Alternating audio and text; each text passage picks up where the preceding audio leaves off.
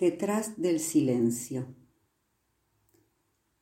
Tu voz permaneció flotando en el aire como susurro evanescente. No te pude oír, no supe, no quise. De espaldas ya, mano en la cancela, solo frío en mi alma. Su acallo anegó el cuarto, orfandad de gestos, no pude hablar, no supe, no quise. No vi sus ojos cuando atravesó la puerta, solo cristales quebrados en mi pecho. Como ciegos no se vieron, como mudos no se hablaron, como lepantos no se tocaron.